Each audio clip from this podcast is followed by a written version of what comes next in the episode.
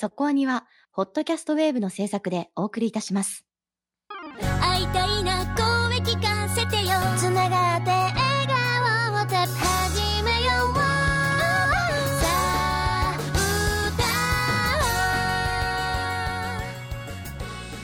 ディープじゃなくそこそこアニメを語るラジオそこアニ。そこに。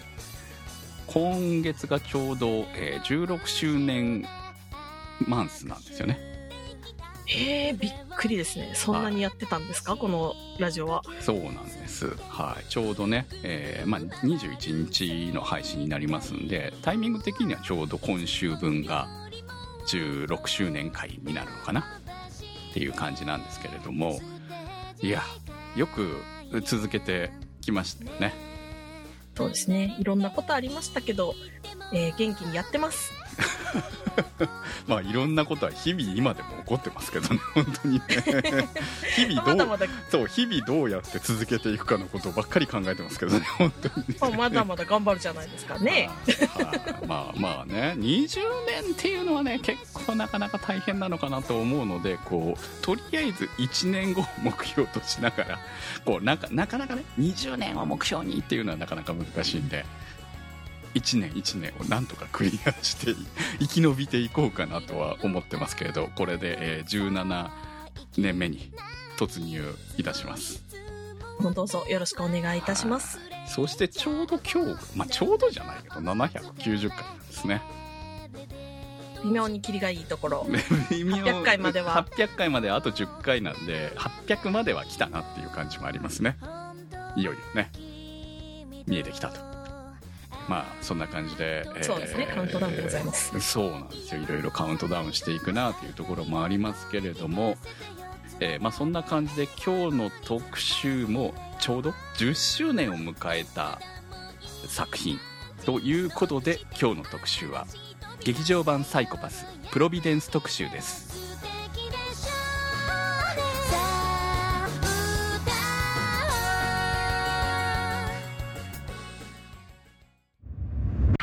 歌おうそこアニサイコパス、プロビデンス。2012年にスタートしたオリジナルアニメーション作品、サイコパス。10周年を迎えたシリーズ最新作であり、集大成となる本作は、劇場版サイコパス、シナーズ・オブ・ザ・システム、ケース3、音集の彼方に、と、第3期テレビシリーズ、サイコパス3をつなぐエピソード。常森茜と鴻上信也、新藤新と、ケイ・ミハイル・イグナトフをつなぐミッシングリンク。変わりゆく時代の中で人々が貫く正義とは？ノイタミナで放送されたオリジナルアニメ。2012年から2013年テレビアニメ1期22話放送。2014年テレビアニメ2期11話放送。2015年劇場版サイコパス公開。2019年映画サイコパス。シナーズ・オブ・ザ・システムケース1から3連続公開2019年テレビアニメ3期全8話放送。2020年映画サイコパス3ファーストインスペクター公開。そして今回の特集劇場版サイコパスプロビデンスが2023年5月12日上映開始。監督は塩谷直義。脚本深見誠。産方等アニメーション制作プロダクション IG ということで始まりました。今日の特集は劇場版サイコパスプロビデンスです。いやー概要がまず長いというね。10年の歴史ですよ。そしてタイトルが長いっていうね。そうね。えーっとですね、今回、えーあらすじの方でも語られてました、今回の劇場作品は、短編劇場版シナーズ・オブ・ザ・システムケース3音集の彼方にと、第3期テレビシリーズサイコパス3をつなぐエピソードということで、今ですか？っていうところがね、いや、今、今だし、あの時、この間に何があったんだよってすごい思ったところが、まさかここまで回収されるとは思わなかったから、もうちょっと早く言ってよみたいな気持ちもありますよね。今回パンフレットとかえインタビューを読んだところこのプロビデンス自体に関してはサイコパス3の脚本と同時期に一部作られていた？ということなんですね。だいぶ密接に話としてもリンクしてますよね。まあそうじゃないとできないよね。まあ言ってしまえばね。うん。本当だったらこちらが先でも問題ないよ。ってか、本当だったらこっちが先じゃないと、繋がらない物語なわけですよ。いや、正直、主人公が代替わりするっていう前には、常森鴻上の話は決着をつけたいよねっていうのはあったので、うんであればこっちが先の方が筋がいいかもねって思いはしますね。そうですね。私今回、ほぼ情報を入れてなかったんですね。集大成っていう言葉を聞いたんで、サイコパス3が終わった後に、まだいろいろ解決していない問題というか、シビラシステムの問題を全て、えーまあ、ある種なくしてしまうのかどうなのかという部分も含めて、そこに対する結末が今回描かれて、サイコパスとしての物語が終わるのかと。10周年だし。っていう気持ちでいたわけですね。はい。いや、それはか、そう思う人がいてもおかしくないと思うんですよ。まあ、そうですよね。で、えー劇場は見に行った人から全然わからなかったという話を聞いて、え？と。で、改めて公式サイトを見に行って、分かったわけですね。この、温州の彼方にと3をつなぐ話なのと。みんな知りたかったところうんだったんだねっていうところですよね。いや、まあ知りたかったけど、え、そ、そこに、そこなのっていうところもあったんで、いや、まあ確かに知りたかったよ。知りたかったけど、もうほら、最後に3が放送された、まあ、ファーストインスペクターが上映されたのが2020年なわけなので、もう2023年なわけですよね。さすがにね、忘れてるわけ。いろんなことを。なるほど。うん。っていうところもあって。いや、今回見、見直したわけです。私もしか、もう仕方がないじゃん。だって、これ見ていかないとやばいんじゃないかって思ったんで、えー、温州の彼方にと、温州の彼方にほらまあ、短編だから60分ちょっとなわけですよ。で、サイコパス3まで見たわけですね。でもこれもね、すっかり忘れてたし、そこアニで実は、あの、サイコパス3って特集してないんですよね。まあ、なぜ特集しなかったかはちょっとお察しっていうところもあるんですけれども。えーそうね そうなんですよ。で、サイコパス3って、その、もうすっかり私の中では、あまさに忘却の彼方に行ってたんで、8話見れる見れるって思ったんですが、これって、えーいわゆる2話尺45分尺みたいな感じでしたよね。そうなんですよね。だから、8話って言ったら、16話なわけですね、約ね。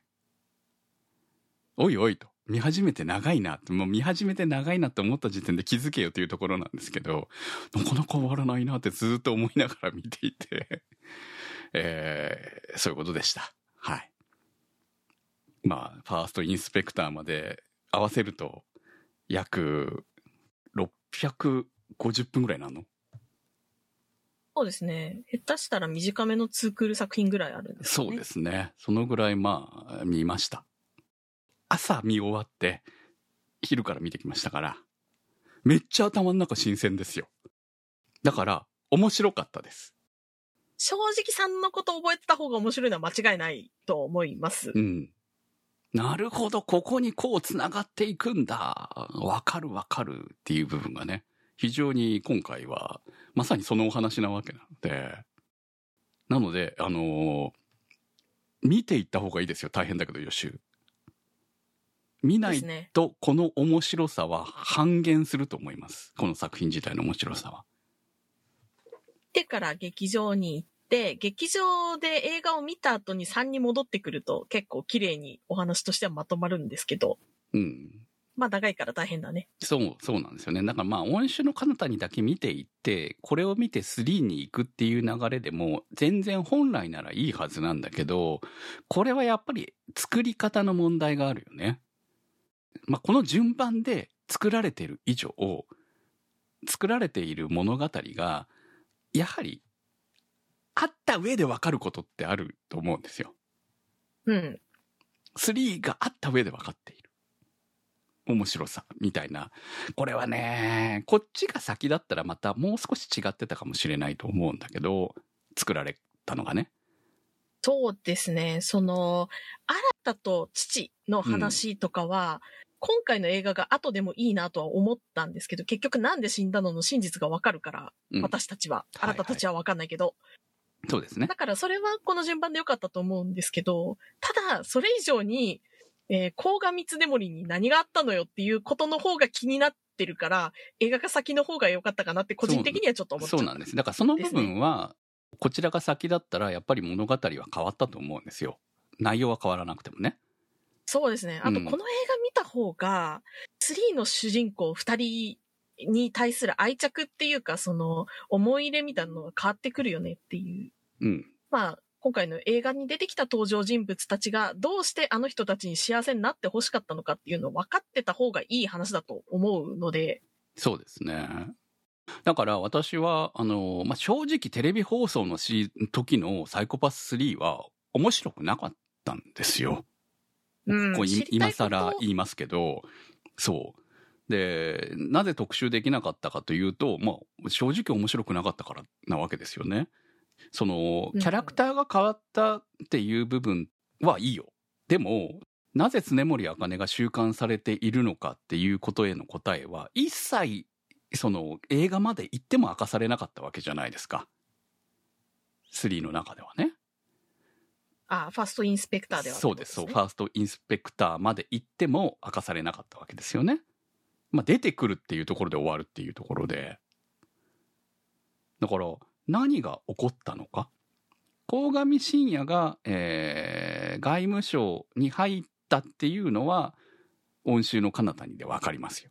だから戻ってきてんだなっていうのはまあ分かるんですけれども、なぜギノザたちまでも向こうにいるのと？いうのも分からないじゃない。あと、執行官のメンツが非常に癖が強かったじゃないですか。そうですね。そう。こう、最初に、こう、印象が悪いという。まあ、悪強いよなっていう感じではありますよね。そうなんですよね。っていう感じで、えーサイコパス3はスタートするので、なんかハードルが高いんだよね、やっぱりね。そういうキャラに対してはいろいろ思い入れはついてくるので、まあ今回、まあある意味私2度目なわけですよ。時よりも非常、まあまあ楽しめたんですよ。サイコパス3に関しても。当時の、こう、いろいろな、えーいろんな思いの部分に対しても、まあ最後まで一回見ているからっていうところもあるんだとは思うんですけど、キャラに対してもそんな、えーいわゆる不快だとかなんとか思ってた部分がなくなってるわけですね。結構内面が分かってるからこそこういうこと言う人なんだなっていうのが分かって見れてるっていうところもあるし、そうですねあと結構その尺が長いことによって、えー長いなっていう印象があったりとかするのを一気見することによって、こう毎週長かったなみたいなのがなくなってるっていうのも見やすかった要因なのかなってそう気がします。ですね。まあ物語としてはやっぱり長いと思うよ。もう少しまとめてもよかったかなと思うし、まあできればファーストインスペクターまでがまとまってて欲しかったなってやっぱり思うし、あとうん3期に関しては、やっぱりこう作画のレベルも低かったっていうところもあって、無理にその長尺でね、やる必要があったのかっていう部分に対する疑問点もないわけではないです。今回見直してもね。でもまあ、あの、当時見てたよりも面白かったっていう部分はあって、その後劇場版を見たらもっと好きになりましたよ。だから本当に惜しいのはこの公開時期なのかなって思います。でもうちょっと直近だったらよかったなって思います、そうですね。だから3が放送、3のインスペクターがまあ2020年だったわけですよね。せめて2021年に公開できていれば変わったかもしれない。もう一度振り返るとか記憶に残ってるうちに見れた。っていうところがあったのかもしれないですけど、多分これってタイミング的にコロナ禍になっていったタイミングだったっていうところもあって、このこのぐらい遅れて、まあ、ここまで来たら10周年にみたいになったのかもしれないし、その辺のね、事情は、えーインタビューとか見ても明かされてないので、どういうことなんだろうなとは思いますけれどもね。まあ、そういうことなんじゃないのかなって想像するぐらいしかできませんが。まあ、ただ、この形態になった理由という部分に関しては、えーインタビューの中で、チーフプロデューサーがキャストを変えてほしいということで、サイコパス3が先になったっていうことですね。で、まあ一応同時進行として、まあ今回の、えーまあ言ってしまえば、あかね、常森あかねと鴻上信也の物語にはちゃんと同時に脚本にはかかっていたということだったので、計算としてはやはりそういう流れだったんだろうとは思うんですよ。ただやはり、えーうまく機能したかっていう部分に関しては疑問かなっていうのは思いますね。コメントいきましょうサイコさんからのコメントです。サイコパスシリーズはとても好きで、テレビシリーズ、劇場版とアニメはすべて見てきました。今作は10周年と銘打っている通り、シリーズの集大成を見せつけられましたね。特に印象に残ったのは、キャラクターたちの関係性です。会話のやりとりの背景に、シリーズを通して重ねてきた、それぞれのキャラクターの成長が感じられてよかったです。今までのシリーズのいろんな場面を思い出しながら見ていました。サイコパスならではなアクションもてんこ盛り。背景の美術もとても美しく、劇場版にふさわしいエンタメ性に溢れていましたね。大満足です。はい、ありがとうございます。う。まあいろいろ言ってきましたけれども、あの、まあ実際ね、映画帰るときにサイコパスのプレイリストをね、Apple Music で聴きながら帰るぐらいには、どっぷりハマってましたんで。浸っちゃいましたね。いいですね。しばらくなんか、こう、ね、そんな世界観にいましたよ、自分の中がね。いや、だってやっぱり、その前の日からずっと見てるからさ。いや、久しぶりにね、ああ、サイコパス面白いなって思いながら、えー帰ってこれたので、それはそれで、あの、まあ、10周年良かったなって思いますよ。10周年？画って感じでしたよね。これまでのありとあらゆる人間関係が詰まっているうん素晴らしいなと思いますね。その、もちろん一期の、えー一期から続投の3人、まあ、プラス2人うん。とか、え2期から合流のミカちゃんとか、SS シリーズの人たちとか、はいはい。あそこら辺で培われた人間関係が全てこの映画の中にあるじゃないですか。ミカちゃんとギノザの距離感とか。そうですね。もうミカちゃん、うなぎ登りですもんね、株ね。いや、本当にね、美味し、美味しすぎだろう感がね、まあ、これがあって、あの、3のミカちゃんになるんだなって思えば非常に納得というのか。いや、まあ、みんな成長してるしさ。そうですね。なんか、スゴホさんとかも美味しいとこ持ってったよなっていういや、感じがあって。スゴーさんは今回の映画めっちゃ活躍してたじゃないですか。まあ SS の時から美味しいキャラだったから、うんうんまあわかるよ、この人って感じですよね。ちょっとあの、もともといるメンツにはない、ね、まあ、軍関係者だったっていうところの、まあ、実践経験している強さっていうところがありますよね、やっぱりね。スゴとサルトビの関係もいいですよね。ですね、ほんとね。そう、だからね、キャラクターはね、みんな魅力的でね、本当に。いやー、やっぱ、おっさんたちでしょ。いい声のおじさんたちが難しいことを言えばもうそれで納得みたいな。そうですね。今回はもう神道父じゃないですか。振動まあ誰が父はいいなあいいというか、まあ、この、なんというのか。いや、酸いも甘いも噛み締めた感じの人だったのが良かったですね。いや、作中でね、あの、言われてますけど、シビラ導入から55年なんですね。たったね、時間が。でも、たった55年なんだと。そうですね。うん。で、そこの最初から、この新藤敦は関わってるわけですよね。ありとあらゆる罪を背負っていたと。うん。まあ、彼としての正義ですよね。そうですね。彼としての正義であるし、結局最後のところ、やっぱり自分の家族を守りたいっていう、めちゃくちゃマク、マクロな話をしているはずなのに、ミクロなところで、こう、動機が決着するっていうのも人間だなーって感じがして、好きでしたね。罪悪感がないわけじゃないけど、でも、犠牲はもうしょうがないものとして判断できるっていう、冷酷な面もあるのに人間的であるっていうの、すごい苦いキャラクターで良いなって思いましたね。実際ね、このキャラって、えー、3には出てこないじゃないですか。まともには。もうすでに亡くなったキャラとしてしか存在しないので。でも、こんな人がいたのねと。そりゃ納得だわって思わせるような。深さ、人間の深さ、その、を感じさせてくれる、まあ、ある種敵役と言っていいのかどうなのか分かりづらいですけど、今回はね。いいキャラクターでしたね、本当にね。ええそこから、新息子である新藤新と、まあ、その、友人である、K. ミハエル・イグナトフとかね、繋がっていくわけで、しかも、マイコ・マイヤ・ストロンスカヤも、まさかそこに繋がるんだっていうのはちょっとね、ですね。そうなんだって感じそでしたよね。う、ミリシア・ストロンスカヤ、なるほど、そこかっていう、みんな繋がってんじゃん、ここっていうところがね。あだから、あ、入ったんですか？っていうところも、納得でしたけれども。でもそれ納得させてくれるのか、ここでいいのかっていうところもやっぱりあって、後付けじゃないのに後付け感になっちゃうのはね、ちょっともったいないなと思いましたね。まだ K がね、全然いいやつっぽいですよね。悪いやつってわけでもないんですけどね。そう、まあわかりますよ。でも、ほら、3に出てくる K は、もうちょっと冷徹な感じじゃないですか。ああ、ならざるを得なかったんだなって思うとわびしくないですか？だって、お兄ちゃんに似てる人だったんですよ、彼って。うん、わかりますよ。あんな生き方をさせないように、えー弟には幸せになってほしいって言っていたのになぞってしまうんだなっていう悲しみもあるし。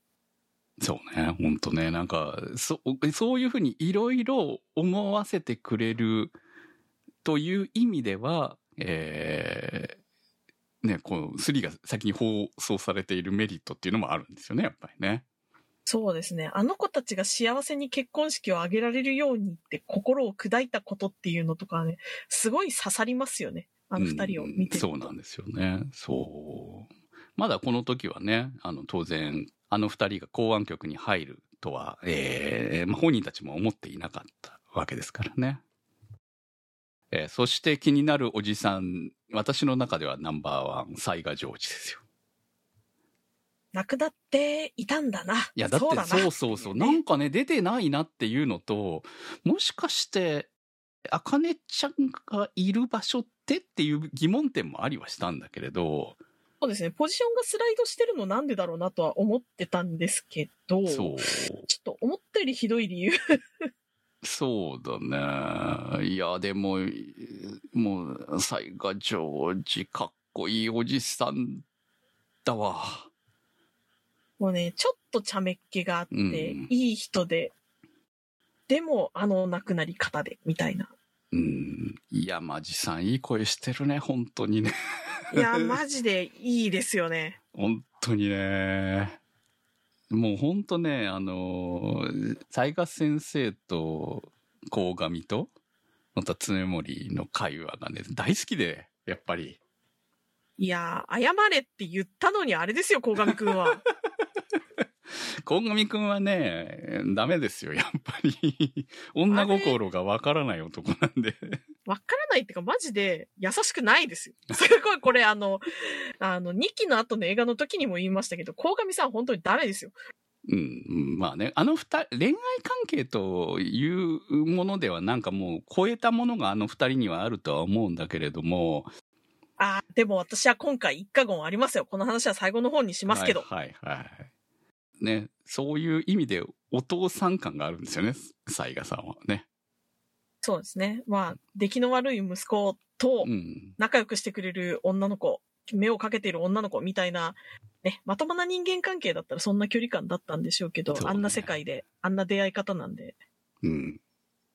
いや、まあ、雑賀先生のその、新藤敦に対する態度とか、そういうのを見ても、ああ、面白いなっていう。よくその辺のね、人間関係とかは描かれてますよね、本当にね。チリチリした関係なのがね、いいですね。どこもかしこも。そうね。どこにでも現れる新藤敦ですからね。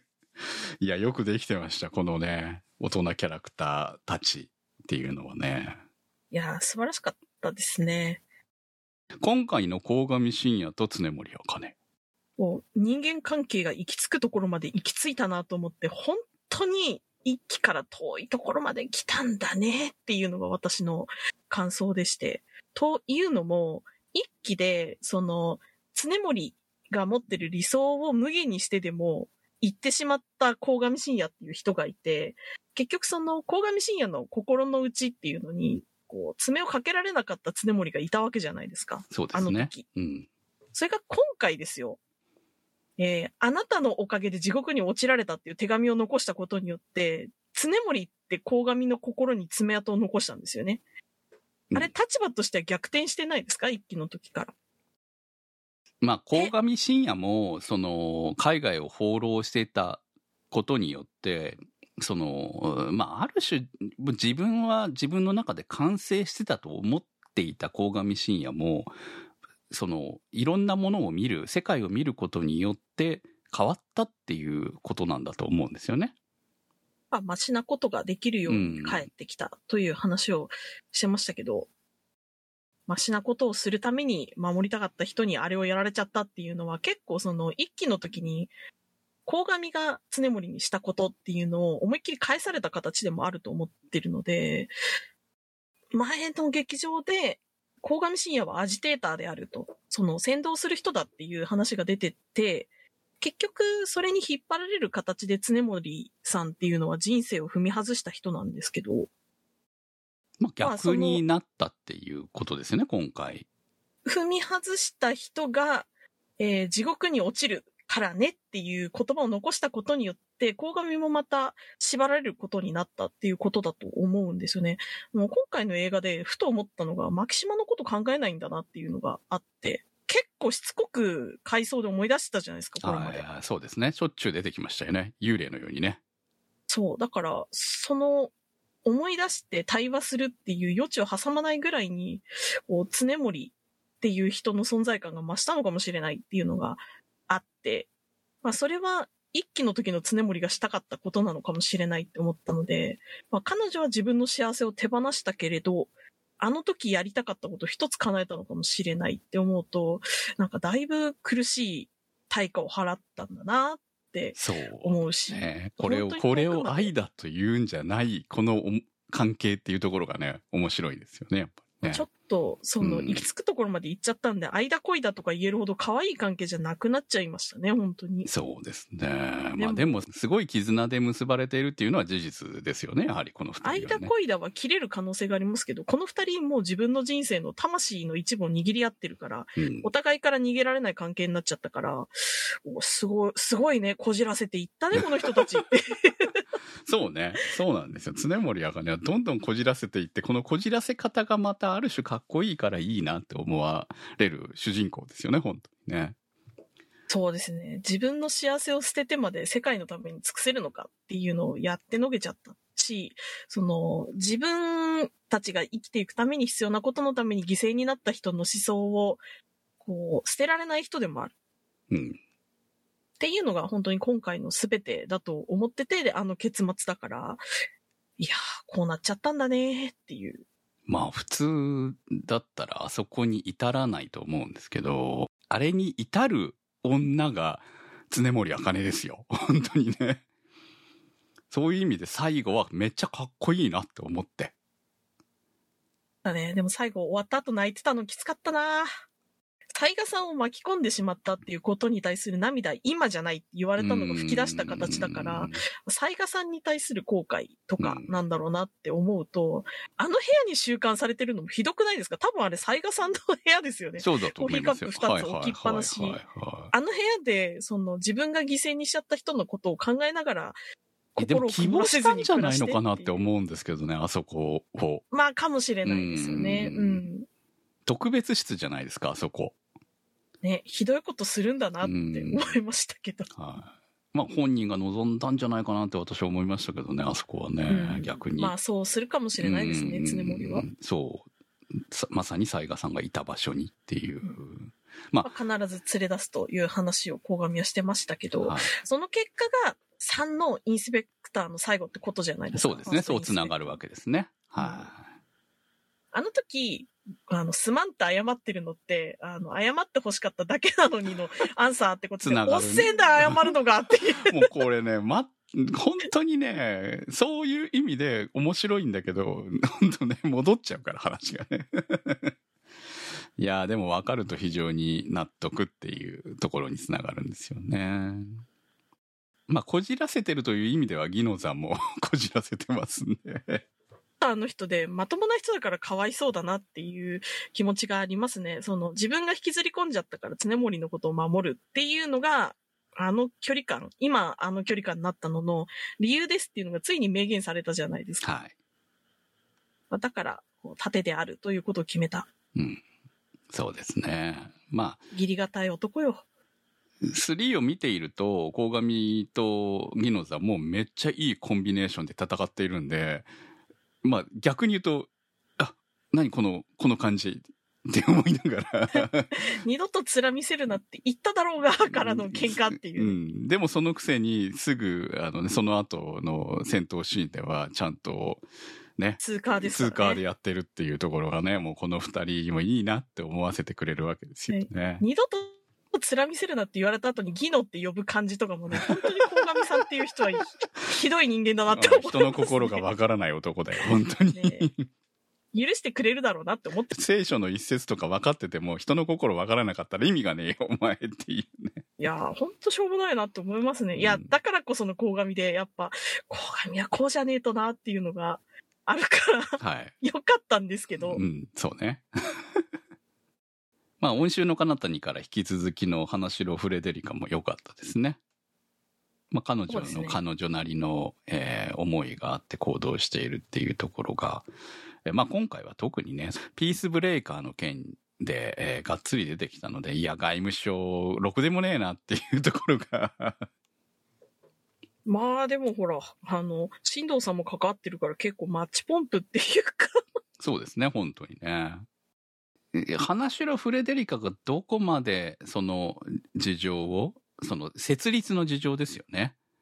のタイミングからフフレデリカが入っていたかどうかはともかくとして、いや、でも若いからそこはご存知ないっていだとう感じ思うんなんじゃないですか。ですよね。そうそう。だだか、かららこそ、うん上の世代二人で、解決責任をかぶってすするために頑張ってたわけですよね、本当にね。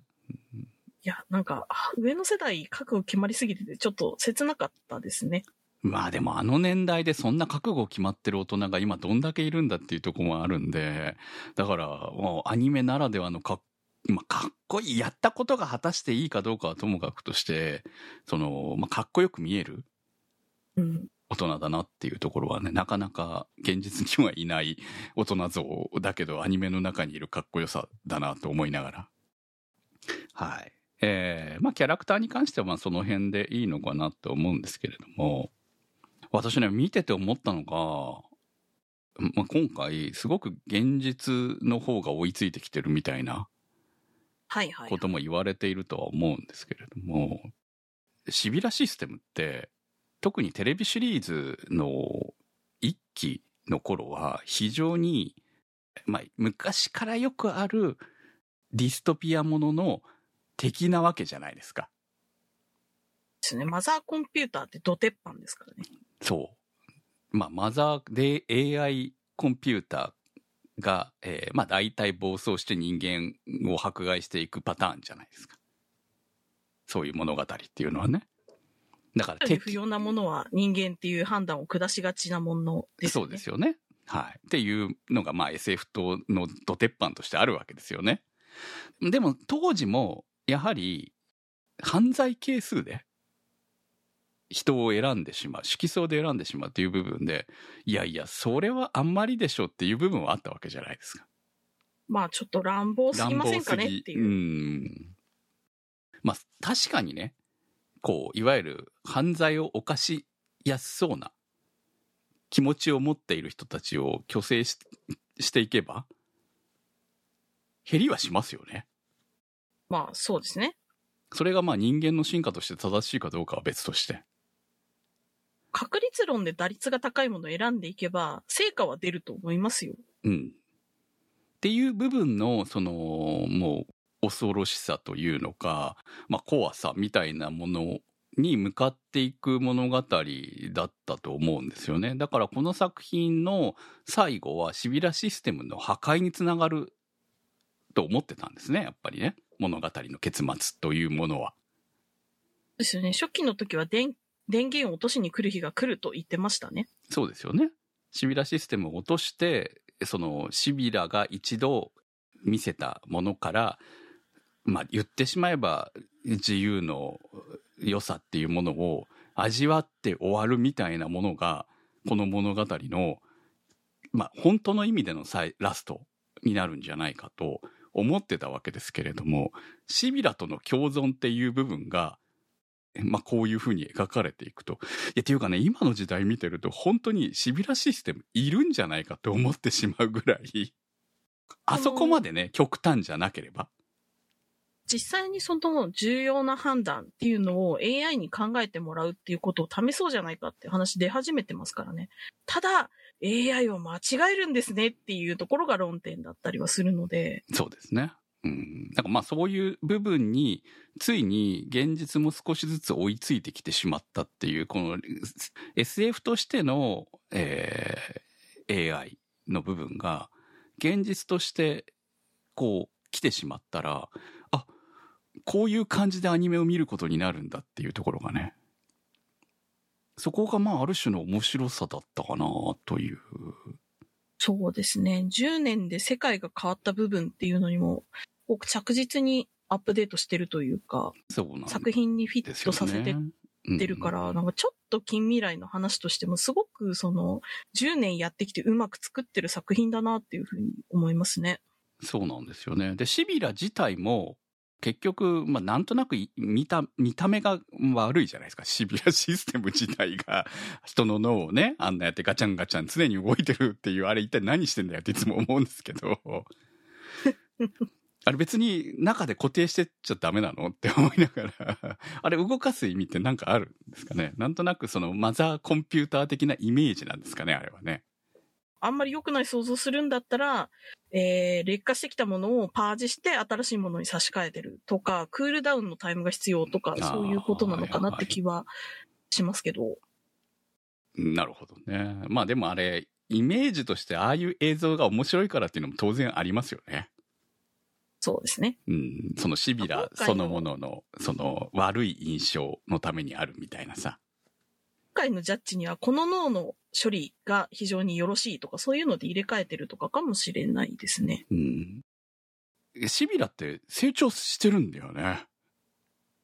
今回だいぶ大きな話出ましたよね。うん。その、紛争を抑える力というのを手に入れたわけで。そう。別の、まあ、シビラ形態、シビラタイプの別の AI コンピューターと合わさることができるっていう、まあ、よいろんなデータの統合をすることでより成長できるわけでしょ、彼らは。彼らというか、あの、機械は。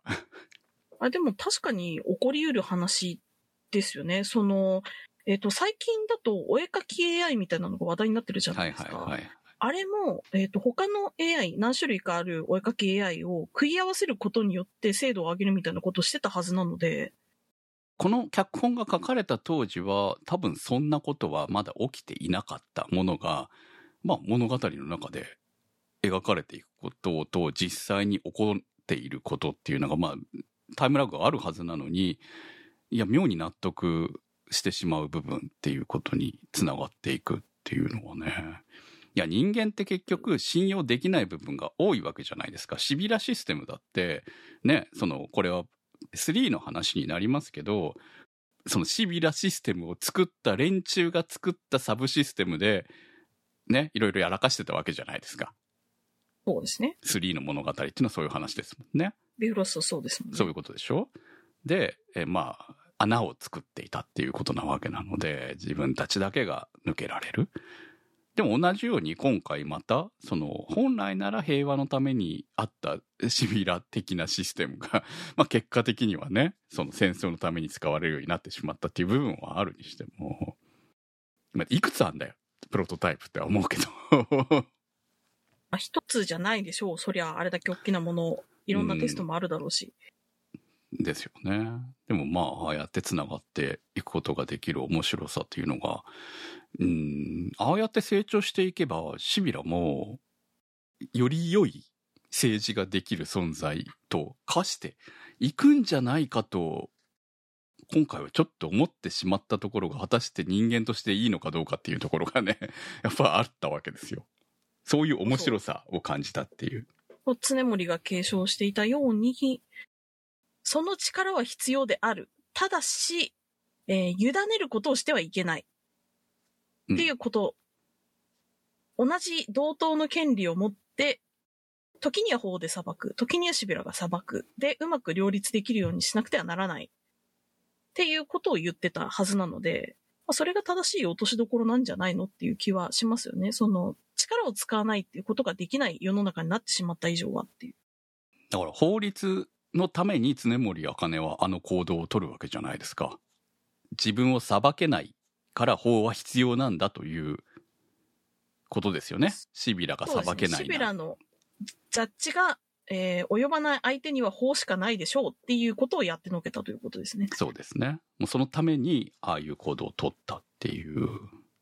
まあその結末につながっていくっていう部分は、あ非常に納得、常森茜らしい、まあ、ほ本人の思いとしてはいろいろあるとは思うんだけど、あそこであれを選ぶ常森茜のかっこよさっていうところがやっぱり最後の見せ場だったなと思うので、主人公としての存在感を出したよねってう、いうん感じですよね。この作品ってやっぱりその、ここまでの話は、常森鴻上のダブル主人公だったんだなっていうのをすごい感じましたね。一期の最後の頃はやっぱ鴻上が主人公なんだなって。思いまし。したたけど、うん今回やっぱ常森が主人公なんだなっていう感じが強かったので。常にね、もうその、常森茜の面白さっていうのは、シビラは意識してたわけじゃないですか。うん。まあ、だって直接会話してるわけだからね。まあ、今回は下月も普通に会話してるところも面白かったですけど。下期、常森が必要って言うんだっていうのもあってね、なんかどんどんミカちゃん可愛くなるなって思いましたけどね、あそこは。そうね。やっぱりちゃんと認め、お互い認め合える存在になったのね、あの二人はっていうところがね。非常に好感触でした。やっぱ、ちょっとね、あの、下月はめんどくさい女だったわけじゃないですか、これも。まあ、特に初期は分かり合えねえ女でしたから。うん。そう見ててもちょっとなんかモヤモヤするというかイライラすんなこのキャラクターっていう感じだったわけなので。まあ当然そういうキャラクターって必要なんだけどね物語の中にはね。でもやっぱりよく、ううんん。機能してると思います。そうなんですよね。まあその彼女の成長という部分が。でもシーンはねそこまで変えてないっていうところもいいよねそうですね。変わらないまんま、あのチームの家族になったんだなっていう感じもあって、うん。だから身内に対する信頼とかが、彼女の思想と折り合いがついたっていうところなんだろうなっていううん。気がしますけど、そうですね。最終的に、ミカちゃんの下に常森がつくっていう形に今回落ち着くわけなので、そうですね。3の後で。まあ、めんどくせえだろうな まあでも面白いこともあったもんだなって思いますね、あのうんそうです人たちは。ね常森が最後倒した加西局長ですけど加西はい局長、死なないじゃん あれはね事件になってましたけど加西局長マーク2なりマーク3が出てくる のはいや、加瀬局長が人間じゃないことを知ってる人って限られてますから、はあんなテレビで大々的に殺したら死んだことにするしかないじゃないですかい、。でも加西局長のまま3にも出てたじゃないですかまあ、表向きは使えないっていうことですよ。いや、だからなんかね、その辺って、こう、いや、そこだけはね、ちょっと疑問、いや、別にほら、火星局長のボディじゃなくてもいいわけじゃん。あれ、機械なんだからさ、火星局長の中身はさ。さすがに、その、3の前にこれが挟まるっていう話うん。がまあ、そう、明かされたの確かにね。先なので、さすがにここだけはやってあげないと何にもわからんだろうっていうののご配慮だとはそういうことか思。うんですけど、うん。そうね。3の中でも、ね、死にますからね、一回ね。まあ、毎回殺してもいい存在みたいなまあいいんですよ、扱あのボディなんか、本当に。あのボディ、あの、赤い血が出るモデルあるんだなっていうのが ちょっと驚いたところ。もともとなんか謎の液体みたいなの出てましたよね、バチャって。うん、なんか広角っぽい感じの世界ですからね。あれ、謎の液体出てたら、あそこで人間じゃないのバレて大変なことになってたからギリギリだったと思いますけどねあホ。ロだったんじゃねえの？中身から出てくる部分とかさ。あ、撃やべ赤い血にしとこうみたいな。うん、撃たれたから赤い血にしとかなきゃまずいよとかさ。いや、恐ろしい。世の中って恐ろしい。そう。そこだけがね、ちょっとあの、あれっていう部分、整合性的な部分で気にはなりましたけど、まあどうしようもないよね、とこはね。本当にね。火星局長は必要だったんだろうからね。はい。いや、まあ本当にこの物語ってそういういろんな、えーまああと戦争の物語の部分も含めて、まあて本当の意味で最後のラスボスになるのは、戸波嗣政なわけですけれども、まあ、大塚明夫さんがね、また今回やられてるんで、あら、え、え大丈夫？っていうところはあったんですが。まあ、ある種、アジテーション力が高い存在な。まあね、確かに、ね。説得力ありますよねあ、説得力。まあね、あの、3に出てくるキャラクターは全然違うので、まあこっちの方が大塚さんらしいキャラですよね。そういう意味ではね。そうですね。そう。っていう意味で非常に、いや、まあ納得のいく彼なりの正義っていうものもあって、そう、なんかね、憎めない存在ですよね。あそれが正しくて正義であるって言ってたのに、そんな正義は誰も望んでないって言って終わったのがね、すごい、あ、人間って感じがしてよかったですね。うん、そうなんですよ。あんな正義を振りかざしたのに、そんな正義は求めてないみたいなこと言うじゃないと思って。正義なんて誰も求めていない。えー、っていう。いやそう、非常になんか欺瞞に満ちているというか、その、よりどころの正義みたいなのを抱えた人っていうのね、面白い造形のキャラクターだなと思いましたね。まあでも結局、その、まあシビラが神になるのと同じように、彼の中でのそのジェネラルが神となったわけなので、AI が神になっていけばいくほど、こういう問題が、まあ宗教と一緒だよね、結局ね。非常に今回、うん聖書のモチーフをコテコテに出してきたりとかしてるので分かりやすかったんじゃないかと。まあそもそもプロビデンスっていうのがそういう意味なので。そうですね。神の導き、神の意志っていう意味ですからね。まあ、ただ、その神が何なのかっていう部分も、いや、まあ、非常に考えさせられるような物語だったと思うし、いやねいいところついてくるねって感じですよね。そう。うん罪悪感を肩代わりできる存在っていう時点で正しくないんですけどね。さすがにそれを手放したら人間おしまいですからね。でも、結局、宗教ってそういうものじゃないですか。そう、そうなんですよ。そしまあ、て彼がそうしないと、うん。その、生きていけなかったっていうのもわかる。けど、けどっていうところじゃないですか。わかるけどってやつですよね、本当にね。うん。まあ、あの主張してる人はやっぱ捕まえたかったですね。鴻上さんを思いっきり殺しちゃいましたけど。そうね。でも彼を捕まえたからといって彼がは反省できるものなのかっていう問題もあるので、制するかは大事じゃないですよ。うんそういう存在が法で裁かれたってことが大事ってことです。まあ、それはその常に茜が言っていることなわけですけど、まあ、そこに関してちょっとね、やっぱ、なんていうのかな、まあ、今回、あの、まあ、今回、あえて、えードミネーターで戦うぞということでしたけど、なんだかんだ言いながら普通に銃持って、持ち込んでましたよね。もちろん、あの、出ましたけど。常森は違いますけど、でもそのぐらいの連中なわけじゃん。それだけに戦っていくのは無理だよね、やっぱりね。僕もそうしたいって言ったじゃないですか。うん銃を持ち込んだのはどっちかっていうと、鴻上がやるためですよ、あれは。そうまあね。もう、途中で取り落とした時点でそういうことなのねっていうのは分かりましたよね。うん、そうね。どうするのかね。はい。まあ、確かにその通りだと思います。すぐ、すぐ、すぐ失うしね。本当に。あ、あっという間に失ったと思いながら。高いから返せって言われたのに、ミカちゃんに。まあ、それはまたほら別のやつだったし、あの、いっぱい出るやつまあそうなんですけど、でもほら、安くないですから、普通のやつも。そうね。いや、今回オンパレードだったので、いろんなタイプが出てきてたんでね、よかったですね。本当にね。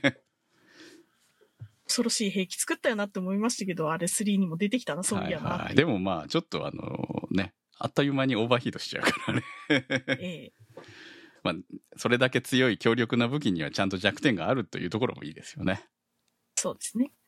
えーまあ、そんな感じで物語としては非常に現実に世界に起こっていることに、えー微妙に絡むような感じのお話の部分もあったりとかして、えー非常にあの今見る映画としては良い作品だったと思いますのでぜひ見てほしいとサイコパスファンだったら見てほしいと思いますね。ただ単体映画としておすすめできるかという部分に関してはやはりいいなとしか言えないかなっていう部分かなと思います。そうですね。これ単体で見るには、あまりにいろんなことが詰まりすぎてる気がしますね、これまでの。そうなんですよ。ださすがにこれまでね、のこれからのうん、見てほしいって言われてますけど、いや、これ単体で見てもわかんないでしょっていうことが多すぎて。いや、一期から全部見て見てほしいが正しいそう、です。そうですよね。で、3期まで見見ろと。映画も見て3期まで見る。まあ、こっちが先でもいいですけど、先見た後に3期。本当だったら繋がるはずのストーリーの順で見てもらいたいと思いますね。そうですね。ここ10年で人工頭脳とうん。倫理っていうものがどういうふうにアップデートされてきたのかっていうのはなんとなくこう感じ取ることができるような気もするので、うん今見ておいて損がない話かなっていううそですね。あと。法10年後に律はっていうものに対してもね、ど法律がその大事、どれだけ大事なのだという部分を非常に分かりやすく描いた映画なのかなっていう気もするし。そうですね。うん法って血で勝ち取ったものだっていう認識って、なかなか平和な時代を経験して長いうん私たちっていうのが、え思い至りにくい部分なので、すね。まあ、こうやって改めて血を逃して、法を獲得しようとしている人たちがいるんだよって物語があるっていうのはすごく意義があることうん、のようわかり、そうういう部分で非常に今回の話は分かりやすかったので、ある種の道徳になるなと思って見てましたよ。私は最後の展開を。いや、よ、うまいなって思ってね、やっぱりね。いや、あんな絵付けが強い道徳嫌だけどな でも、法の大事さをこんな、ね、話で見せるんだって思いましたから、私は。そうですね。なぜそれをこうね、執行する権利を人が手放してはいけないのかっていうのは非常にわかりやすいと思います。言わせがりやすかったですね。はい。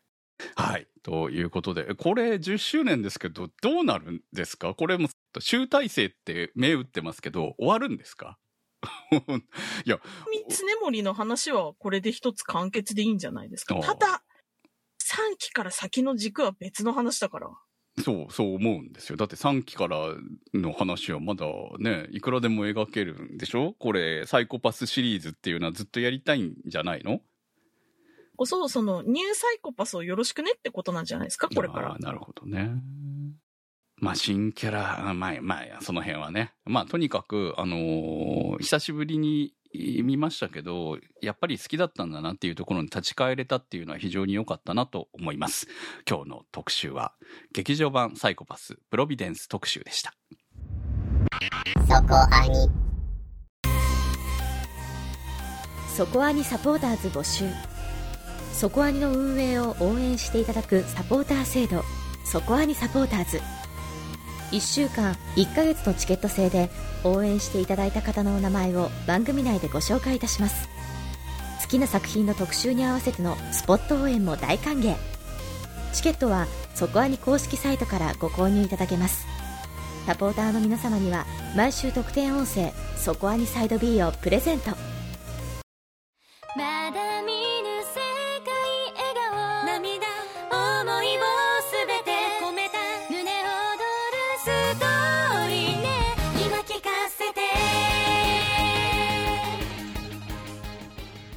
お送りしてまいりましたそこアニです、えまあ、結構ね心を揺さぶられたし見終わった時に非常に、えー頭使ったなっていうところもあったんだけど非常に納得のいく部分とかやっぱサイコパスってその時代その時代に、えー引っかかるものっていうものがあるんだなっていうのを非常に感じました。いい作品だったと思います。はい。ということで来週の特集は推しの子を特集いたします来てしまった。はい、まあ、ちょうどタイミング的に、えーまた今週も結構きついお話が来ているというか本当推しの子はいろんなタイムリーなネタを放り込んでくんなっていうところがねすごいと私は思っているので、まあ、ただのアイドルを目指すアニメじゃないなと。でまあねミステリーの部分もあったと思ってたんですけどそうじゃない部分でたくさんの物語を放り込んでくる部分がこの作品の凄さなのかなと思って見てます。はい、えー皆さんの感想をお待ちしております。投稿の宛先はそこがに .com までメニューバーにあります。投稿募集からお待ちしております。劇場版サイコパスプロビデンス特集は立ち切れ線香さん青梅財団さんマキさん夜さえあればいいさん B さんニワッチさん常新さん福さんたけさんひひさんくもは42さんニコニャンさん直輔さんサイコさんのサポートにてお送りいたしました。サポーターの皆様には毎週アフタートークそこはにサイド B をお届けいたします。今週もサポートありがとうございました。それではまた来週お会いいたしましょう。お相手は私くみと。たまでした。